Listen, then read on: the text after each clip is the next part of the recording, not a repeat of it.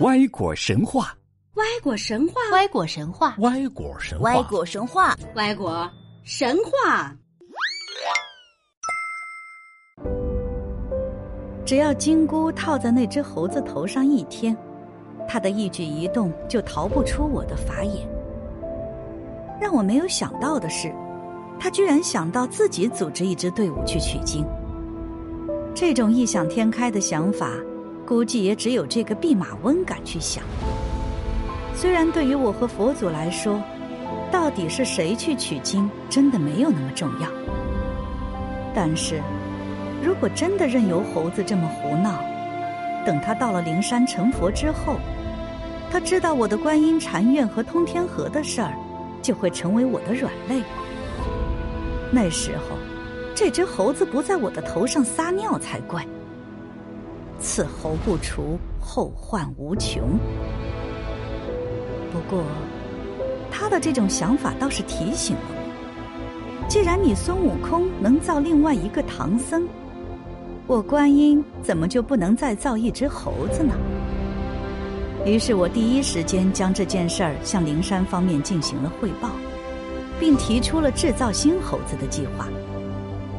灵山没有同意，但是也没有反对。那么我自然能够明白佛祖的态度。说实话，想要在这么短的时间内找到一个铜头铁骨、上天入地如轮转的猴子，而且要瞒过漫天神佛，并不容易。但是，这却难不倒我南海观音。我有一个极佳的选择，那就是我的善财童子。这小子功夫不差，我稍加点拨。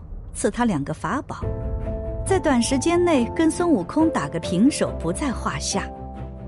而且他恨孙悟空，恨得牙痒痒，让他去搞死那只死猴子，他肯定比谁都卖命。更重要的是，他头上本来就有一个比猴子那只能量更强的金箍，控制起来更加容易。金箍棒我手里虽然没有。但是可以用木扎的混铁棍先凑合的。另外有木扎在，想瞒过陀塔利天王的照妖镜，自然也不是什么难事儿。地藏王没有佛祖的旨意，就只会装傻。那只胆小的谛听，即便知道也不敢多嘴。现在我只需要把取经路上的记忆灌输给他，他就是一只真的猴子了。至于如何处理那只打不死的假猴子，那就是如来的事儿了。我佛在这方面一向都很有办法。当这一切准备停当，沙和尚终于到了南海。